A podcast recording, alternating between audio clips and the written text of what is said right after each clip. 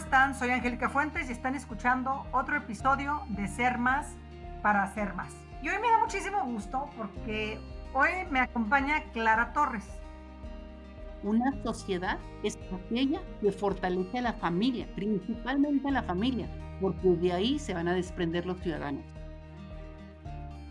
Clara Torres es una, además de tipaza y alguien a quien yo quiero muchísimo, y que además nos conocemos desde hace muchísimo tiempo. ¿Qué les puedo decir? Clara es una extraordinaria mujer, una juarense muy destacada. Estuvimos en el Montessori desde kinder. O sea, se podrán imaginar la cantidad de años que nos conocemos. Bueno, aquí lo más importante es que las dos compartimos un compromiso social con hacer de este mundo un lugar más justo e inclusivo. Bueno, yo siempre he mirado la entrega y la pasión con la que trabaja por defender los derechos de los niños, por trabajar con las mujeres. Clara ha ocupado varios cargos públicos, entre los que destacan haber sido diputada federal y titular del programa de estancias infantiles de la Secretaría del Bienestar. Y Clara, pues muchísimas gracias por acompañarnos en este episodio y me da mucho gusto tenerte como una invitada. No, pues, ¿qué te digo yo, Angélica? Pues amigas de toda la vida y ahora estar aquí juntas platicando con, con otras mujeres, ¿verdad? Para, pues, para salir adelante. Muchas gracias por la invitación, Angélica. A ti muchas gracias por aceptarla, Clara. Oye, Clara, me gustaría saber, ¿cuál es tu mayor motivación? Me encantaría que nos platicaras qué es lo que te inspira a hacer lo que haces todos los días. Tú me platicaste no hace mucho tiempo, ¿por qué te movió el trabajar con estancias infantiles, Clara? Y me encantaría si estás de acuerdo, que nos platicaras esa historia y además la motivación detrás de todo lo que haces. Yo te voy a decir una cosa. Alguna vez me preguntó una hija mía que cómo le hacía para que me salieran bien las cosas. Yo recuerdo que mi respuesta fue la siguiente, y es la que siempre doy. Lo más difícil en la vida, lo no hay nada más difícil en esta vida que descubrir, investigar para qué nació uno. Cuando uno lo descubre y le es fiel a ese, esa misión, a esa motivación que uno tiene, a la razón por la que uno nació, yo creo que todo se acomoda pero uno no puede nunca, nunca la fidelidad a la misión de tu vida. Yo hace muchos años pues descubrí que no todos estábamos en las mismas condiciones y que pues el que más tenía más debía y empecé a meterme primero pues a la política, pensé que ese era el camino. Hasta que un día, siendo regidora, me tocó era de acción médico social porque pues yo era de oposición y te dan las posiciones aparentemente menos importantes y me tocó ir a ver a un niño en el hospital y cuando lo vi en vez de llorar nomás gimió y me impactó mucho y les pregunté y me dijeron que ese niño estaba ahí por abuso infantil. Eso me impactó de tal forma que yo no podía concebir que yo tenía un hijo de la misma edad que ese, tenía un año también, mi hijo mayor, y que había otros niños con unas circunstancias completamente diferentes y adversas. Entonces pensé en un acto quizás a lo mejor hasta impulsivo, si tú quieres, que lo iba a adoptar. Hablé con mi esposo, me dijo que sí, y vimos las posibilidades de, de adoptarlo como sabemos en México es casi imposible adoptar, pues no se pudo, salieron los abuelitos, y me di cuenta que ese tema, el tema del cuidado infantil era un tema que trastornaba más fuerte que la democracia y la corrupción y todos los temas que me había tocado toda mi vida. Entonces yo no me atrevía a leer ya ninguna nota que se tratara de, de abuso infantil porque me impactaba demasiado y me acordaba de ese niño. Entonces yo dije, no vuelvo a ver nada de maltrato infantil hasta que yo sepa qué puedo hacer por los niños. Y así fue como me involucré en programas de cuidado infantil mientras las madres trabajan. Tú y yo somos de Juárez, Angélica. Juárez, como tú y yo lo sabemos, se creó y se formó y creció, hizo ricos a muchísima gente, le dio trabajo a muchísima gente, sostenidos de la mano de obra de la mujer. Juárez vive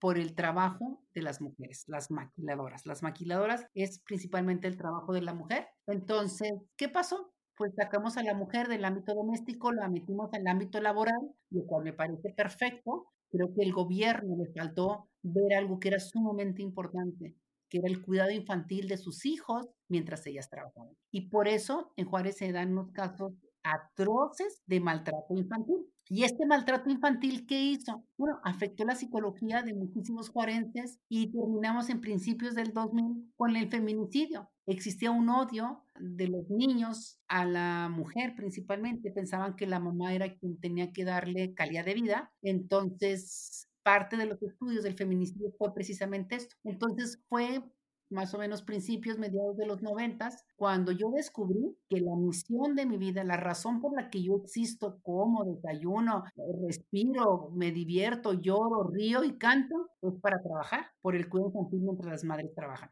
Esa es mi misión, Angélica.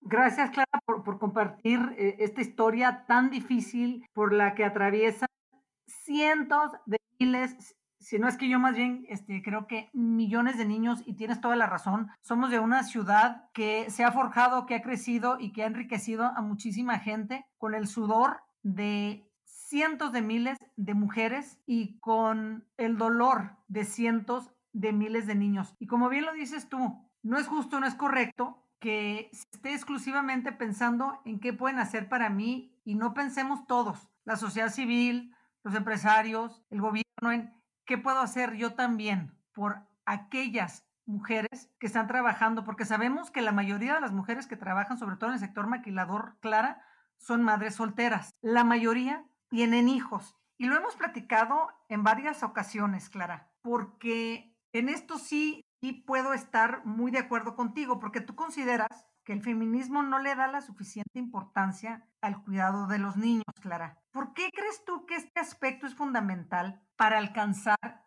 la igualdad de género? Mira, Angélica, es una pregunta muy importante que yo me la hago constantemente. Yo entiendo, y para bien o para mal, no voy a discutir eso, que la educación y la formación de los niños normalmente recae en la mujer. No voy a discutir si es correcto o no es correcto pero es una realidad. Entonces, cuando las mujeres nos vamos a trabajar, la sociedad espera que nosotros las mujeres podamos resolver ese vacío de los niños, quién los lleva a la escuela, quién los recoge, quién les da comida, quién les ayuda con la tarea, etc. En esta cultura, que es muy generalizada, la mujer sale a trabajar y resuelve como puede, a veces bien, a veces regular y a veces mal. Entonces, el feminismo, uno de los posturas del feminismo, feminismo es que las mujeres debemos de tener las mismas condiciones porque somos igual intelectualmente que los hombres, físicamente no somos iguales. Pero para poder nosotros lograr esto necesitamos dos situaciones. Una, si tenemos un compañero, que el compañero comprenda que esa responsabilidad es compartida no es exclusiva de la mujer. Pero si no tenemos un compañero, necesitamos que el gobierno y la sociedad colaboren para que esa mujer pueda trabajar sin que pague un altísimo costo de un descuido, abandono de sus hijos, porque esto a la larga se le va a revertir. Esto por un lado. Por otro lado, suponiendo que ha tenido mucha suerte y a pesar de que los ha dejado solos, encerrados, no en las mejores circunstancias. Y los niños al final del día no les fue tan mal. El estrés que tiene esa madre mientras que trabaja, Angélica, no lo merece. O sea, las mujeres merecemos trabajar tranquilamente como los hombres lo hacen cuando trabajan y que saben que su mamá, su tía, su esposa, su pareja está cuidando los niños. Yo creo que este punto es fundamental para poder lograr esta igualdad entre el hombre y la mujer. Oye, Clara, estabas este, hablando y, estoy de acuerdo contigo. Las empresas, los organismos gubernamentales, yo creo que deben de apoyar el desarrollo profesional de la mujer en todas las etapas de su vida. Pero también el cuidado de los niños, creo yo que debería ser un derecho de todas las mujeres, sobre todo porque la mujer es quien al final del día se queda casi siempre al cuidado de los niños. Ahora, por supuesto que también debe de ser un derecho para los hombres si los hombres son los que están cuidando y criando a los hijos sin nadie más que le apoye. Me gustaría saber, Clara, porque tú obviamente este, participaste en el gobierno en diferentes etapas, pero sobre todo últimamente, ¿cuál crees que es el principal reto para lograr este objetivo y por qué crees que no existe la voluntad política? Cuando una empresa, la maquiladora, una fábrica, se va a establecer en alguna comunidad, ¿qué le pide el gobierno municipal o estatal o federal? Le pide que haya condiciones de urbanidad suficientes, vialidades, servicios eléctricos, o sea, todos los servicios municipales, que haya transporte, que haya, que tengan los permisos de construcción. Le piden todo, pero nunca he visto que le pidan que exista la infraestructura social para quienes trabajen en esa fábrica o en esa maquiladora tengan lo suficiente para sacar adelante a su familia. ¿A qué me refiero? Que así como buscamos desde el punto de vista urbano que puedan llegar, entrar y salir y que haya los servicios necesarios para que lleguen y salgan y trabajen, a la par, Angélica, tendríamos que tener en donde digan, a ver, aquí cuánta gente, cuánta gente va a hacer trabajo, no, pues ya, 300 mujeres, perfecto. Vamos a ver si existen las condiciones en esta localidad para que esas mujeres, mientras que trabajen, sus hijos tengan quien los cuiden, tengan una primaria, cómo transportarse. Si no existe esto, estamos generando un desorden social que le pega y no solamente a la mujer, sino también a la comunidad. Tú y yo somos de Juárez, Angélica. Juárez fue la quinta ciudad más importante de inversión en el mundo. De la noche a la mañana fue la ciudad más, más peligrosa del mundo. ¿Por qué? Pues precisamente porque hicimos un desorden social. El gobierno no termina de entender esto. Juárez es uno de los mejores ejemplos a nivel mundial de qué pasa cuando la mujer sí trabaja, sin embargo, el gobierno y la sociedad no generan las condiciones suficientes para que sus hijos salgan adelante. Esto es lo que está requiriéndose. Ahora, como bien lo decías tú, yo acepto entregar al gobierno de Andrés Manuel López Obrador en el programa de estancias infantiles, porque esta es mi pasión. Mi idea era no solamente tener estancias infantiles, sino incrementar el juego infantil de 4 a 12 años porque de hecho hay más necesidad para los niños de 4 a 12 años, porque a lo mejor la tía y la abuelita te cuida el bebecito hermoso de un año, pero al vago de 7 años no todo el mundo lo quiere cuidar, ni andar ayudándole con la tarea. Entonces, generar este sistema que sí lo tenemos en Juárez y ahora en todo el estado, de cuidar a los niños que van a la escuela, llevarlos a la escuela, recogerlos, ayudarles con la tarea y alimentarlos. Esa era la visión que tenía para, el, eh, para que en México existiera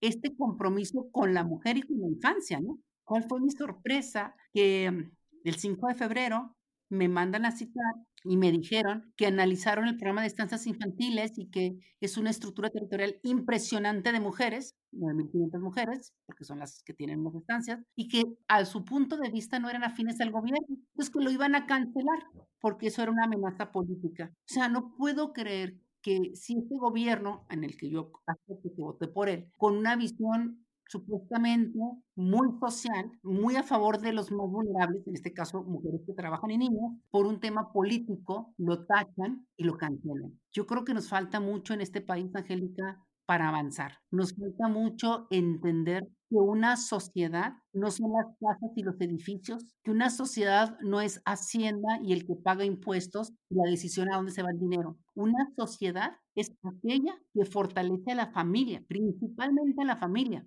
porque de ahí se van a desprender los ciudadanos. Y esos ciudadanos, pues obviamente, tienen menos capacidad de delinquir si crecieron como seres humanos. ¿Cuántas mujeres son las que requerían o tenían las estancias infantiles?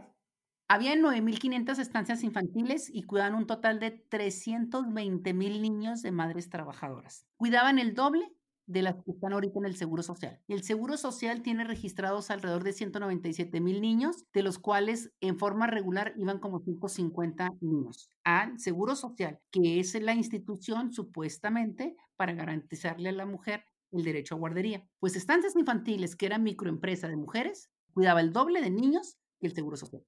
Pero además yo creo que aquí hay algo muy importante y lo estás mencionando, Clara. Microempresas de mujeres. Porque además de estar cuidando a los niños con un proyecto, un, programa pues extraordinario, porque tú y yo lo platicamos muchas veces, además de darle a la mujer esa seguridad, esa tranquilidad, esa paz de que su niña, de que su niño, de que su niño un poquito ya más grande está yendo a la escuela, está haciendo la tarea, está comiendo, está bien cuidado. Además de todo eso, tan importante, también es una microempresa para muchas mujeres que también a través de esas instancias infantiles, obviamente, están aprendiendo, están creciendo y están manteniendo, o cuando menos, estaban manteniendo también a sus familias y a sus hijos, Clara. Fíjate, Angélica, qué bueno que mencionas esto. Escuchar la historia de las directoras de estancias infantiles es escuchar la historia de mujeres triunfadoras, de mujeres exitosas que teniendo muy poco montan su propia empresa, pequeña si tú quieres, resuelven su primer problema que es el cuidado de sus propios hijos. Muchas abrieron estancias precisamente porque no tenían quien les cuidara a sus hijos. Te pongo un ejemplo, es una señora de San Luis Potosí, estudió ingeniero en sistemas y para poder terminar su carrera tuvo su hijo en una estancia infantil. Cuando terminó su carrera, teniendo un abanico bastante amplio de oportunidades de trabajo, se decide mejor por una estancia infantil, porque se dio cuenta todo lo que puede ayudarle una mujer para poder terminar una carrera o estar trabajando si se los cuidan bien. Ella hizo su mini empresa, su microempresa, creció. Su esposo trabajaba de mojado en Estados Unidos y se regresó porque empezaron a crecer. Y a esta historia, digo, en este caso es una mujer que terminó la carrera, pero hay otras que nunca terminaron ni siquiera la primaria y son verdaderas empresarias. El gobierno las entrenaba con una alta resiliencia, les enseñaba cómo organizarse. Estaban catalogadas, de hecho, con un, un catálogo de servicios más amplio que el Seguro Social.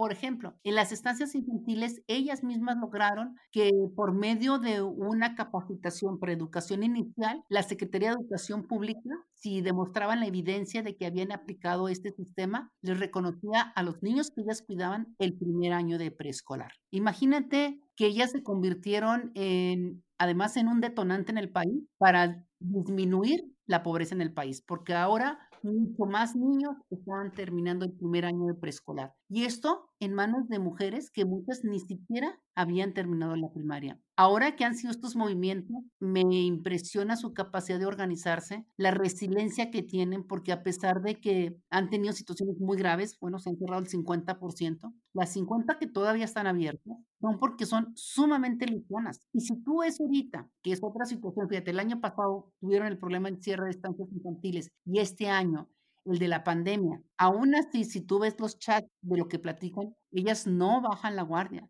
Ellas están enamoradas de lo que ellos llegaron a lograr eh, haciendo su microempresa cuidando niños. Es hermoso escuchar el testimonio de, en este caso, 9.500 líderes que se animaron a poner su microempresa y que ayudaron con esto a 320 mil mujeres más para que puedan trabajar con la tranquilidad que merece toda mujer como todo hombre para poder trabajar, que sus hijos estén bien.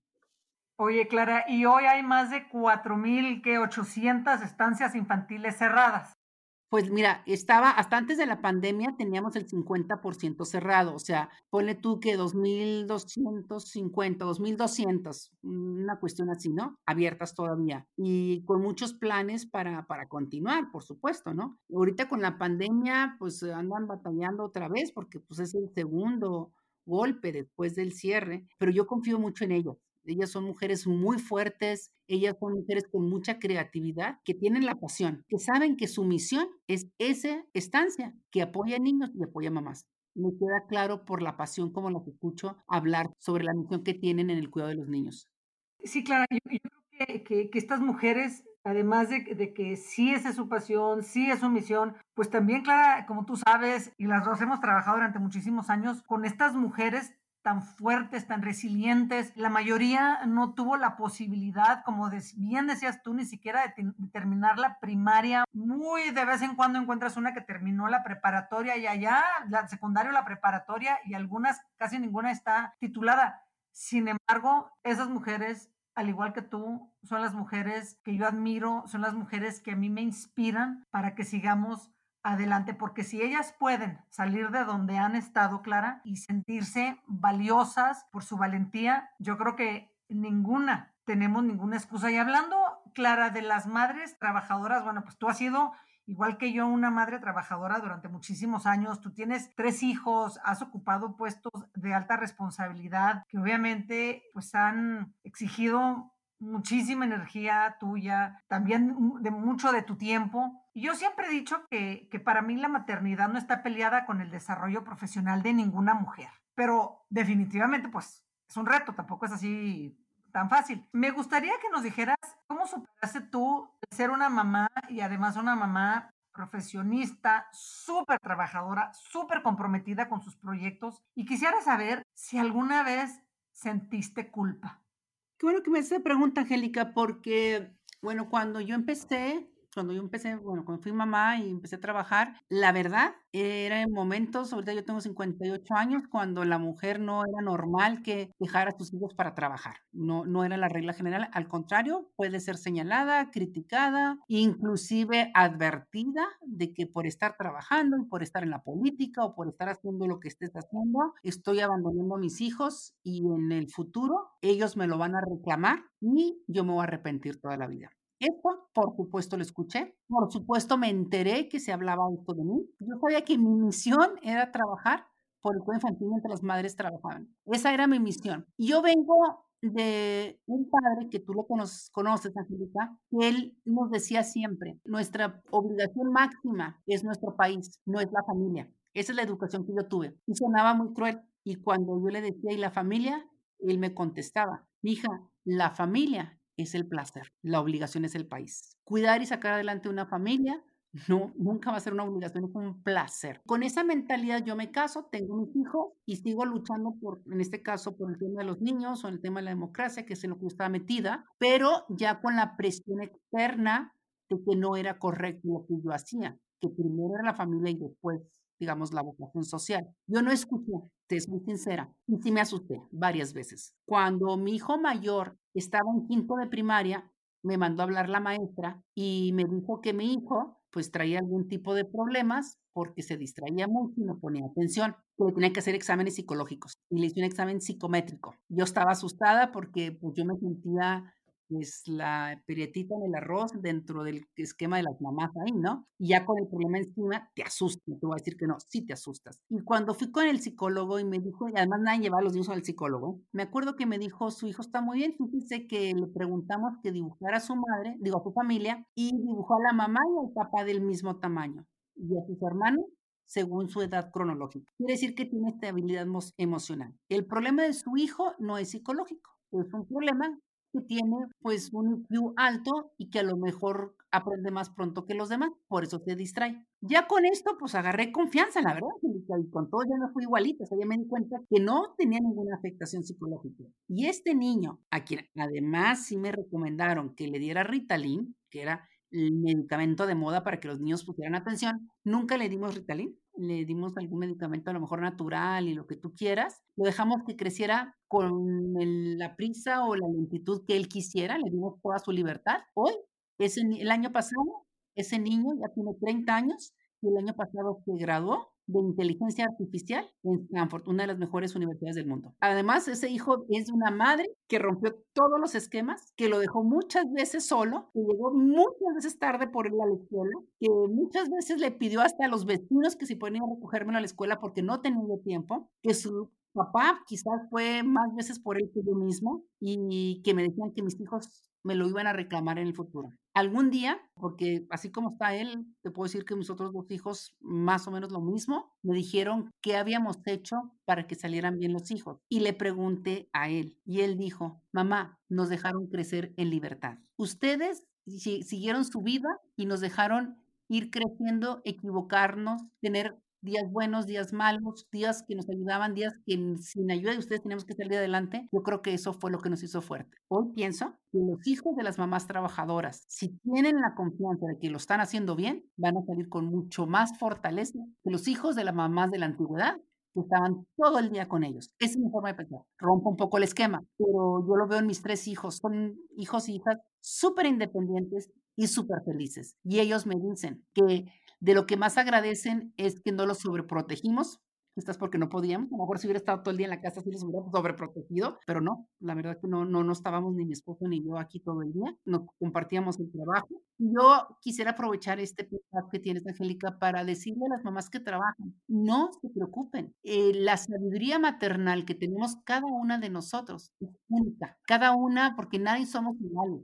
Unas van a tener más dinero, otras tienen menos dinero, unas están bonitas, unas están feas, unas se operaron, unas son profesionistas, unas están lo que quieras. Dentro de toda nuestra diversidad hay algo que sí tenemos cada una de nosotros, una sabiduría maternal única y exclusiva. Y a veces nuestra propia sabiduría nos dice una cosa que no va de acuerdo a la comunidad. No nos preocupemos, nadie va a tener más inteligencia que nosotras mismas. Yo agradezco que nunca le hice caso a los comentarios. ¿Me asustaban? Sí. Lo llevé con el psicólogo también. Pero hoy, digo, 20 años después, 30 años después, puedo decir con mucha satisfacción que mis hijos, lejos de haber salido lastimados por la falta de una mamá en casa, porque llegó tarde por él a la escuela, porque no le ayudó a las tareas, porque no le leyó el libro en la noche, que salieron bastante fuertes y sobre todo con una tranquilidad de que el día que no estemos mi esposo y yo, no nos van a necesitar, ya son totalmente independientes. Yo creo que la madre mexicana a veces sobreprotegemos y, y esa va a ser una nueva ventaja de las nuevas generaciones en México. Las mamás que hoy trabajan, nomás tengan confianza en ellas mismas, aprendan a salir adelante del bache que les toque, ¿verdad? Porque cada quien tenemos circunstancias distintas, las madres solteras, las obreras, o sea, yo sé que todas las circunstancias son distintas, pero con, si le aplicamos nuestra inteligencia interior que tenemos, porque con esa nos mandan, sus hijos van a salir muy fuertes. De eso estoy segura. ¿eh? Yo estoy segura también, Clara, y estoy este, encantada de escuchar lo que estás diciendo, porque yo siempre he dicho que el estar 24/7 con tus hijos cuando eres mamá no es lo más sano. Y te voy a decir por qué. Porque cuando una mamá está todo el día con sus hijos, ha de ser algo que te harta, entonces estás en el teléfono, estás con las amigas, estás haciendo otras cosas con los hijos ahí enseguida.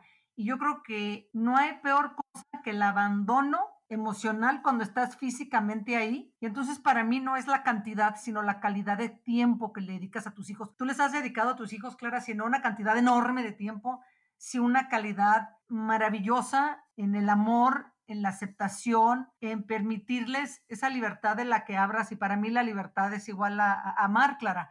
Entonces, ese no permitir ser juzgada por la sociedad, ese avanzar y no quedarte atorada en esos prejuicios culturales que tanto daños no, nos han hecho, ese cambio de ideas arcaicas por ideas, como dices tú, sabias de una madre, creo que ha hecho un bien extraordinario a tus hijos y ojalá muchas mujeres escuchen tus palabras, lo que has hecho tú. Yo tengo dos niñas, Clara, yo también trabajo muchísimo, yo tampoco me siento culpable de, ser una mamá que trabaja y que además tiene a, sus hijas porque yo les dedico en tiempo más, este, más bien en calidad que en tiempo. Y, además, Clara, yo creo que para aquellas mujeres que tienen este, su pareja o, que tienen eh, marido, yo creo que, tú y Ramón son un gran ejemplo, Clara, que también les dio algo muy importante a tus hijos. Ustedes son una pareja muy balanceada. Yo he escuchado varios estudios que cuando en una familia, tanto el hombre como la mujer trabajan, pero además cuando están en la casa, apoyan al quehacer diario, porque es responsabilidad de dos. Ahí duermen los dos, ahí comen los dos, ahí usan los baños los dos, ahí hacen todos los dos. Y cuando esta pareja vive en un balance, en el cuidado de los hijos, en el cuidado de la casa, y los dos trabajan, los estudios han dicho que los niños crecen más felices y mucho más seguros. Y tú, Ramón, Clara, les han dado también esa parte muy importante a los hijos. Me encantaría que nos platicaras, uno, una vez que, estuvo, que cuando eras diputada federal, llevaste a tu beba, la cambiaste de pañales, porque tú eras mamá trabajadora y no tenías con quién dejarla y eso a mí me encanta. La única que volvimos a ver fue a la, a la presidenta, creo que de Nueva Zelanda, ahora que, que, acaba de ser, creo que fue en Nueva Zelanda, ¿no? Que acaba de ser mamá, de que la llevó, creo que a, a, Naciones Unidas o algo así, no, no recuerdo, hace poquito. Pues tú fuiste un parteaguas enorme y nadie lo ha tomado a nivel mundial como se debe haber tomado, Clara. Y la segunda me encantaría, Clara, para todas aquellas mujeres que sienten culpa todavía porque son mamás, porque trabajan y porque tienen hijos y porque, ¿qué van a pensar mis hijos de mí? y a lo mejor no me van a querer y a lo mejor me encantaría que nos compartieras algunas frases de una carta que tú compartiste conmigo, Clara, que te escribió Clarisa, tu hija, cuando estaba creo que en la universidad. Y cuando yo la leí, se me hizo un nudo en la garganta y yo te dije, ojalá un día mis hijas me escriban algo similar. Y tú me dijiste, claro que te lo van a escribir. ¿Nos podrías compartir esas dos este, historias tan poderosas, Clara, por favor? Obviamente, pues sí trataba de equilibrar, porque aunque viajaba porque era diputada, pues llevarme la niña y eh, pedirle a la secretaria que me ayudara con ella mientras que estaba en, la curul o lo que sea. Yo era secretaria de la Comisión de Gobernación y de la, Comisión de Hacienda. Entonces, cuando no estaba ahí, pues tenía que estar yendo a muchísimas reuniones y pues me llevaba a la niña. Si no había quien me lo quedara, pues me la llevaba a las comisiones. Estando ahí, yo recuerdo que pues Clarisa, justamente la niña que estás hablando ahorita, pues se hizo en los pañales. Entonces yo dije, ¿qué hago? Y les dije, oigan, les quiero proponer dos cosas, que fíjense que mi hija se hizo en los pañales, si podemos suspender un poquito la sesión o cambio aquí a la niña. Pues obviamente detuvieron la sesión y fui a, cambiar a la niña. A raíz de, esa, de ese incidente, yo me fijé que mucha gente empezó a llevar mamá, sobre todo sus hijos, al trabajo. Yo creo que eso es, eso es importante. Uno, pues como puede, por en mi caso era diputada, tenía una niña de un año, lo que yo tenía, y yo me acuerdo que pues yo pensaba que era lo mejor que yo podía hacer. Si era correcto o incorrecto, yo no lo sé. Si fue correcto o no fue correcto que mi hija la dejaba con la secretaria mientras que yo estaba en las comisiones, no lo sé. Si fue o no fue correcto yo en la comisión de gobernación pedí permiso o de suspender un poco la, comisión, la, sesión o de cambiar mis pañales, pañales de mi hija, tampoco lo sé. Lo que sí te puedo decir, Angélica, es que todo lo hice con el instinto de la sabiduría única de mi forma de ser mamá. Lo que gusto me dio es que cuando empecé a ver a otras personas que llevaban a sus hijos, que se rompió el, el, digamos, el prototipo de que familia y trabajo son dos áreas completamente diferentes y no son, digamos, compatibles. Y empecé a ver niños en, el Congreso me dio mucho gusto. Me dio mucho gusto porque esto hace que podamos tener los padres una cercanía más a nuestros hijos. Y hablando de esta niña, esta, esta carta que tú me dices, voy a leer algunas frases, como dices tú. Ahí te va. Dice, esta es Clarisa, la niña que estaba en el Congreso por la que se suspendió una comisión de gobernación para poderle cambiar los pañales. Dice, mi madre no me hacía desayuno, ni me peinaba para ir a la escuela. Nunca me leyó para que me durmiera en la cama, ni me ayudó con la tarea. Pero lo que sí hizo fue moldearme la persona que soy. La enseñanza de vivir con una persona que a diario hace impactos positivos en la comunidad desarrollaron en mi personalidad crecer no solo significa ser todos los días más viejo, sino formar tu personalidad para ser mejor. La personalidad es lo que te distingue de otros humanos. Vivir bajo la influencia de una personalidad icónica me dio mi motivo de vida, el mejoramiento de la conciencia humana. Esta carta, hago una pausa, mi hija acababa de salir de la pubertad y les confieso, cuando mi hija estaba en la pubertad era insoportable. Quería no vernos jamás, parecía que me odiaba. Y yo dije, de hecho, fue uno de los momentos que dije, ching, a lo mejor sí le afectó que no, no estuve con ella por ser mujer, que son más sensibles, que son más delicadas, y los hombres como quiera salen adelante, nomás tengo una hija, y de repente un 12 de diciembre, que es mi cumpleaños, me llega esta carta. Imagínense el impacto que tuve cuando yo pensaba que a lo mejor a ella sí la había afectado, ¿no? Me pone, en la frase todo es posible, no solo era una frase inspiradora, sino una realidad que he vivido. Ella luchó contra las limitaciones machistas y compitió para ser candidato a alcalde. Hago un, paréntesis. Dos veces competí para ser candidata a la alcaldía en Ciudad Juárez. Las dos veces quedé en tercer lugar en las internas del partido porque eran tres candidatos y yo de seguro hubiera quedado en cuarto lugar. Y mis hijos vieron todo el esfuerzo de hacer una pre-campaña y ser el último lugar. No es fácil que asimile un hijo eso de su madre. Y en la última vez yo recuerdo que mi hija Clarisa, la última que perdí, que ella tenía la ilusión que íbamos a ganar, o sea, pocas veces lloraba, ahí la vi llorar, ¿no? Entonces ella le tocó ver, pues no nomás las buenas, sino también las duras y las masitas, ¿no? Decía, la vi que fue candidata dos veces a alcalde, ganó tres veces después, también montamos a caballo, Angélica y yo, y tres veces he ganado campeonatos nacionales. Te comparto que la primera vez que lo gané, un primero de diciembre dije, hoy voy a competir, voy a ir al campeonato nacional y voy a ganar. Y gané. le metí muchas ganas, obviamente.